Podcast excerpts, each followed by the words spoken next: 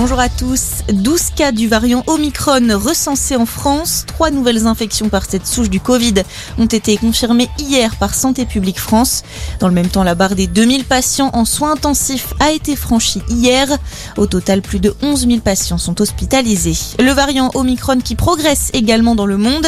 Il a été détecté dans une quarantaine de pays. Un variant classé comme préoccupant par l'OMS, mais qui n'a pour l'instant causé aucun décès. Mais il inquiète le Fonds monétaire international. L'organisme a indiqué hier envisager une revue à la baisse de ses prévisions de croissance mondiale face à une perte de confiance. Qui de Valérie Pécresse ou d'Éric Ciotti sera le candidat des Républicains à la présidentielle? Réponse aujourd'hui à partir de 14h30. Le second tour du congrès du parti s'achève cet après-midi. Le député des Alpes-Maritimes était arrivé en tête du premier tour avec une légère avance. De son côté, la présidente d'Île-de-France a reçu le soutien de tous les candidats éliminés. 258 personnes évacuées d'Afghanistan par la France, des journalistes pour la plupart, mais aussi des civils ayant collaboré avec l'armée sont arrivés hier à Doha au Qatar.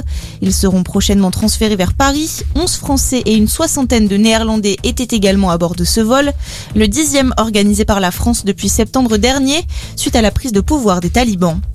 CNews épinglé par le CSA, la chaîne a été mise en demeure hier par le Conseil supérieur de l'audiovisuel de respecter ses obligations concernant le pluralisme, en cause notamment la diffusion des interventions de la France insoumise et des membres du gouvernement, principalement entre minuit et 6 heures du matin, des horaires d'audience très faibles.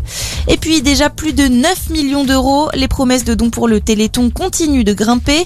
La 35e édition de l'événement a débuté hier soir. Vous pouvez donner tout le au 3637 pour aider à financer la recherche sur les maladies rares.